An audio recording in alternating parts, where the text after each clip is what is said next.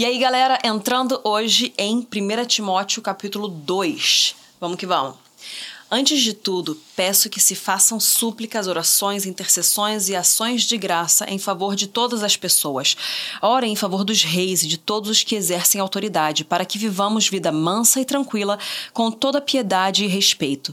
Isto é bom e aceitável diante de Deus, nosso Salvador, que deseja que todos sejam salvos e cheguem ao pleno conhecimento da verdade. Porque há um só Deus e um só mediador entre Deus e a humanidade, Cristo Jesus, homem que deu a si mesmo em resgate por todos, testemunho que se deve dar em tempos oportunos. Para isto fui designado pregador e apóstolo, afirmo a verdade, não minto, mestre dos gentios na fé e na verdade. Quero, pois, que os homens orem em todos os lugares, levantando mãos santas, sem ira e sem animosidade. Da mesma forma que as mulheres em traje decente se enfeitem com modéstia e bom senso, não com tranças nos cabelos, ouro, pérola, ou, ou roupas caras porém com boas obras, como convém a mulheres que professam ser piedosas. A mulher aprende em silêncio com toda submissão, e não permito que a mulher ensine nem que exerça autoridade sobre o homem. Esteja, porém, em silêncio, porque primeiro foi formado Adão, depois Eva. E Adão não foi iludido, mas a mulher, sendo enganada, caiu em transgressão. Mas ela será salva tendo filhos, se permanecer em fé, amor e santificação, com bom senso. Bom, antes de tudo, eu já quero te avisar que eu não vou abordar os tão polêmicos versículos aqui acerca da mulher, porque esse eu vou deixar para um outro episódio que a gente pode expandir, a, é, a, abordar isso de uma forma mais ampla. Mais ampla, não. Ampla porque a gente pode citar outras passagens bíblicas, mas de uma forma mais profunda e detalhada. Então hoje nós vamos ver outras partes aqui desse segundo capítulo, tá, minha gente? Mas fiquem atentos aos próximos capítulos, porque teremos isso sim, teremos isso sim. Falaremos das polêmicas, falaremos. Porque a Bíblia toda é perfeita e convém. Mas vamos lá. No, no, capítulo 2, no versículo 2, fala: Orem em favor dos reis e de todos os que exercem autoridade. Ou seja, não é uma escolha nossa, não é uma opção que nós temos ou não, nós devemos orar pelas pessoas que estão no, na, em autoridade, em lugares de eminência sobre a gente. Porque isso é uma coisa que a Bíblia nos ensina a fazer, então nós temos que fazer querendo ou não, gostando ou não, temos que fazer. E a gente tem que orar para as pessoas que estão em eminência sobre nós se a gente deseja colher os benefícios de um bom governo, de uma boa gestão das, daqueles que estão sobre a gente, né?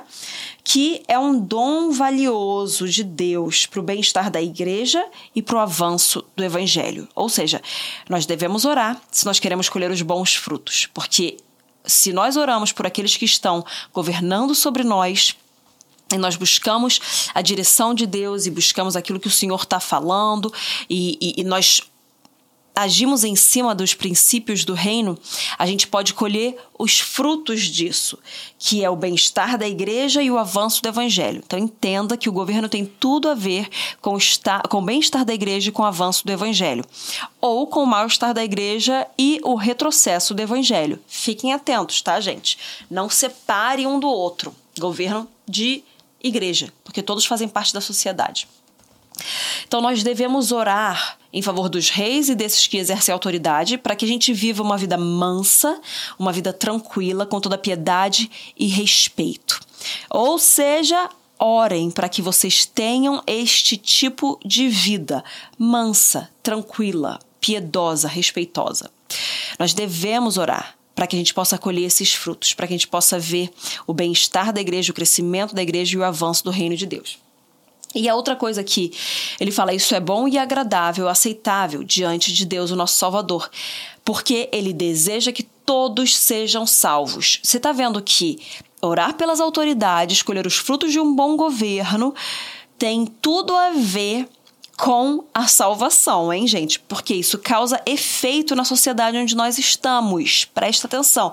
Deus deseja que todos sejam salvos. Se a gente tem uma vida mansa, tranquila, piedosa e respeitosa, o avanço do evangelho acontece mais e nós conseguimos ver almas sendo salvas. Não pense, não separe as coisas sacro, secular. Não separe as coisas que são de Deus e as coisas que são normais do dia a dia do homem. Não. Se você tem um Deus e um Senhor sobre a sua vida, ele é Deus, dono e Senhor de todas as coisas. Então, ele interfere em tudo. Não tem como você separar Deus daquilo que você faz e vive no dia a dia. E nós precisamos é, orar para que a gente venha colher esses bons frutos. Então, que deseja que todos sejam salvos e cheguem ao pleno conhecimento da verdade. A verdade, pleno conhecimento da verdade.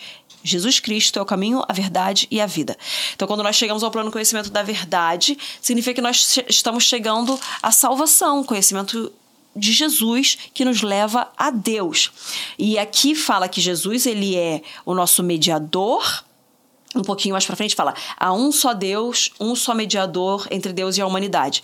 Então Jesus ele é o nosso mediador entre o Pai e a gente, mas ele ainda é Deus. Ele não é uma, uma, uma, um terceiro aí. Não, ele é Deus. Ele é parte da Trindade, que é um Deus triuno, é um só Deus expresso em três personalidades. E Jesus ele é o mediador entre o homem e o Pai, mas ele continua sendo Deus.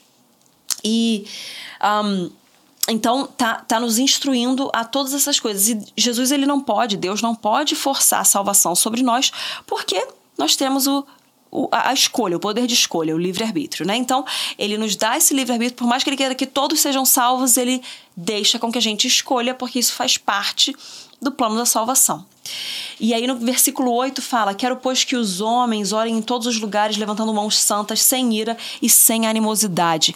Os judeus já tinham esse costume de levantar as mãos como se rendendo, mas aqui ele está falando sobre os homens. Eu quero levar para um lado mais espiritual de, de revelação aqui, tá? Não tão pontual com o que ele estava falando aqui, mas sobre os homens. Eu quero falar, eu e você, todos nós, orando em todos os lugares, levantando as mãos santas. Então, levantando as nossas mãos como em rendição total a Ele, levantando as nossas mãos como adoração plena a Ele em todos os lugares da sociedade, em todos os lugares onde nós estivermos, levantando essas mãos de declarações sobre os lugares. Então, uma, é, é, uma rendição, é uma adoração, é uma declaração, é um respeito e uma reverência absoluta ao único Deus vivo, perfeito, Criador de todas as coisas, do universo e tudo que nele há. O nosso Deus, Pai amado, nosso Jesus Cristo, nosso Espírito Santo o Espírito Santo de Deus, você entendeu, né? O nosso Deus Espírito Santo. Então, que nós, em todo lugar que nós estivermos, levantemos essas mãos nesse propósito de rendição, adoração, consagração, e essas mãos são santas, porque são mãos puras que passaram pelo processo da santificação do Espírito Santo e continuam passando por esse processo, buscando esse comprometimento com um caminhar limpo, santo, sagrado diante do Senhor. Então, levantando as mãos santas, sem ira.